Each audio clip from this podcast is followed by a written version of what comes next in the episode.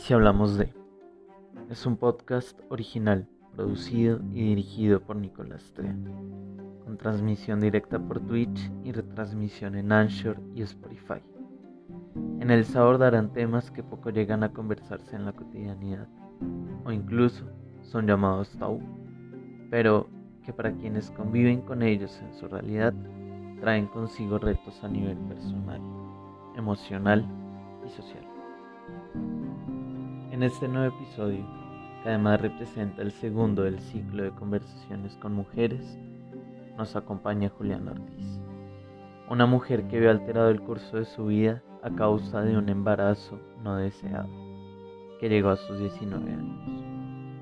Maternidad temprana, aborto, ansiedad y depresión son algunos de los temas que constituyen el eje de esta historia, donde veremos ser madre a temprana edad no es precisamente una historia que se escriba en tinta color rosa.